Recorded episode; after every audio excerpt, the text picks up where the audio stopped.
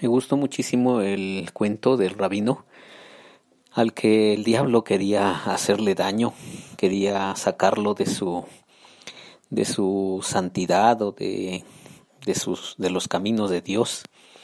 Y entonces el diablo empieza a tramar cómo, cómo hacerle daño a este rabino. Este rabino, lógicamente, era un hombre muy sabio, un hombre que estudiaba la Torá o estudiaba el Antiguo Testamento, la Biblia, y dedicó muchos, muchos años de su vida a, entender, a entender Torah, a entender el Antiguo Testamento. Entonces, el diablo estaba pensando cómo hacerle, cómo hacerle para que este hombre, em, pues ya no siga amando a Dios y no siga estudiando la Biblia. Y entonces hurgó un plan. Y cierto día el rabino iba caminando en un lugar muy, muy solitario, unas montañas escarpadas, iba él a visitar a una, a una familia que había un enfermo. Y entonces el diablo dijo, ya sé, ya sé lo que voy a hacer. Y me voy a disfrazar de mujer, de una mujer así muy, muy sensual. Y entonces cuando llegue y él se sienta atrapado por mí, pues yo haré que se olvide de, de Dios y de sus mandamientos y caiga en la tentación. Y entonces el rabino iba caminando, silbando unas canciones a Dios y haciendo, haciendo sus oraciones así en su pensamiento. Y de repente, atrás de, de un lugar se aparece una mujer así, muy hermosa, muy guapa. Y entonces ah, pues el rabino se sorprendió, no había nadie en el camino y, y aparece esta mujer hermosa, pero el, el rabino iba recitando la palabra de Dios, iba diciendo cosas, versículos que él se sabía, o grandes, grandes secciones de la, de la Torá. Y entonces, mientras se va acercando a la mujer, él, él está recitando la Torá y pues por alguna situación, así como si dijéramos por arte de magia, la mujer se va. Y entonces, pues el rabino se quedó sorprendido y él siguió caminando, siguió cantando sus, sus alabanzas y orando a Dios y por fin llegó al lugar donde iba. Estaba esa familia, estuvo allí un momento con el enfermo hizo sus oraciones, sus rezos y de regreso al camino, el diablo está pensando en, híjole, no me funcionó mi primer plan, entonces tengo que hacer otro plan. Dijo, ya sé, ya sé, me voy a convertir en unas monedas de oro, pero voy a estar cerca de un precipicio, entonces cuando él quiera eh, atrapar, o más bien cuando quiera agarrar esas monedas de oro, pues se va a ir, se va a ir al precipicio y se va a matar allí. Y efectivamente el rabino está caminando por allí, por ese lugar solitario, y de repente en, una, en un lugar ve una olla de oro. Y entonces, pues se quedó así muy sorprendido. El rabino dijo, ¿qué pasa? ¿Qué pasa? Y mientras él se está acercando a la, a la olla de oro donde hay monedas, él está recitando la Torah, recitando las, los, los eh, pensamientos de la Torah o del Antiguo Testamento y, otra vez, como por arte de magia, desaparece la olla, la olla de oro y él se da cuenta pues que hay un precipicio ahí, ya, ya no se acercó. Y el diablo dijo, no, pues definitivamente este hombre, este hombre tiene una protección muy grande. Tiene la protección de la Torah tiene la protección de Dios, porque Dios es el que le dio la Torah, le dio sus leyes. Y por eso, por eso este hombre es muy difícil hacerle daño. La Torah lo protege. Y efectivamente, creo que he comentado contigo esa famosa frase que, que dice que no son los judíos los que guardan el día de reposo, no es el día de reposo el que guarda a los judíos. Cada semana ellos tienen un día de reposo, que para nosotros sería más o menos el sábado.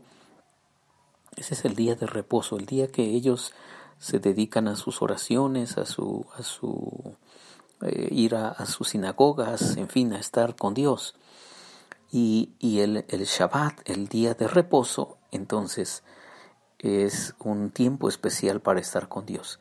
Y dice esa frase famosísima, no es no son los judíos los que han guardado el día de reposo, es el día de reposo el que ha guardado a los judíos. Así es que es también la Torá, es la palabra de Dios la que nos guarda de ceder a las tentaciones, de, de, de regarla en muchas maneras, de equivocarnos y sobre todo, sobre todo, sobre todo, nos libra de ofender a Dios, de ofender a Dios. Y eso es sabiduría. Sabiduría es honrar a Dios. Sabiduría es reconocer a Dios. Sabiduría es buscar a Dios con todo el ser, con toda el alma. Eso es la sabiduría. No es que tengas muchos conocimientos en tu campo de especialidad. Eso está bien, por supuesto, es necesario. Hay que, hay que aprender y hay que leer y hay que estudiar. Todo eso es necesario, es importante, es la forma en que nos usamos para ganarnos la vida, en fin. Pero, pero la sabiduría es algo mucho más profundo. La sabiduría es cuando tú reconoces, tú te reconoces una criatura y reconoces al, al Dios que te hizo. Lo honras con tu vida, con tus acciones. Y justamente Él, Él cuando ve que uno de sus hijos está honrándolo, lo está reconociendo, lo está adorando, entonces Dios también se torna en, en bendiciones para esa persona. Entonces el, el, objetivo, el propósito, el propósito que hemos estado nosotros buscando en estas últimas últimos devocionales es encontrar la sabiduría, relacionarnos correctamente con Dios. Y por otro lado, la ignorancia, la ignorancia es ignorar a Dios, sacarlo de tu vida, seguir tu propio camino y pensar que tus caminos son los más correctos del planeta. Entonces, si tú y yo queremos estar protegidos, tenemos que buscar la sabiduría, conectarnos con Dios, honrarlo con todo el ser y con todo el alma. Dice la palabra de Dios en el Salmo 119. Bienaventurados los perfectos de camino, los que andan en la ley del Señor. Dichosos los que guardan sus testimonios y con todo el corazón le buscan. Pues no hacen iniquidad los que andan en sus caminos. Tú encargaste que sean muy guardados tus mandamientos. Ojalá fuesen ordenados mis caminos para guardar tus estatutos. Entonces no sería yo avergonzado cuando atendiese a todos tus mandamientos. Te alabaré con rectitud de corazón cuando aprendiere tus justos juicios. Tus estatutos guardaré, no me dejes enteramente. En las siguientes semanas vamos a estar investigando un poco más sobre, sobre hacernos más sabios y sobre guardar los mandamientos de Dios sobre aprender más sobre la Torah o sobre el Antiguo Testamento, en este caso el Salmo 119. Así es que quédate conmigo, porque seguramente que la palabra de Dios nos irá diciendo cosas muy, muy importantes para hacernos más sabios. Te dejo con este versículo. Dichosos los perfectos de camino, los que andan en la ley del Señor. Dichosos los perfectos de camino, los que andan en la ley del Señor. Salmo 119, 1. Soy Víctor Hugo Juárez y espero que este devocional ha sido de bendición para ti. ¿Oras conmigo? Bendito Señor, gracias, gracias por guardar nuestras vidas. Gracias por darnos tu carta de amor, tu santa palabra para que allí encontremos tus consejos y nos hagamos más sabios. Señor, que en estos siguientes días podamos, podamos entender y amar el propósito de, de entender más tu palabra y amar más tu palabra.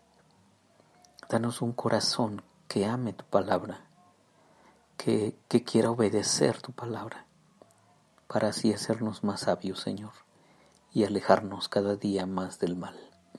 Te lo pedimos en el nombre de Jesús. Amén.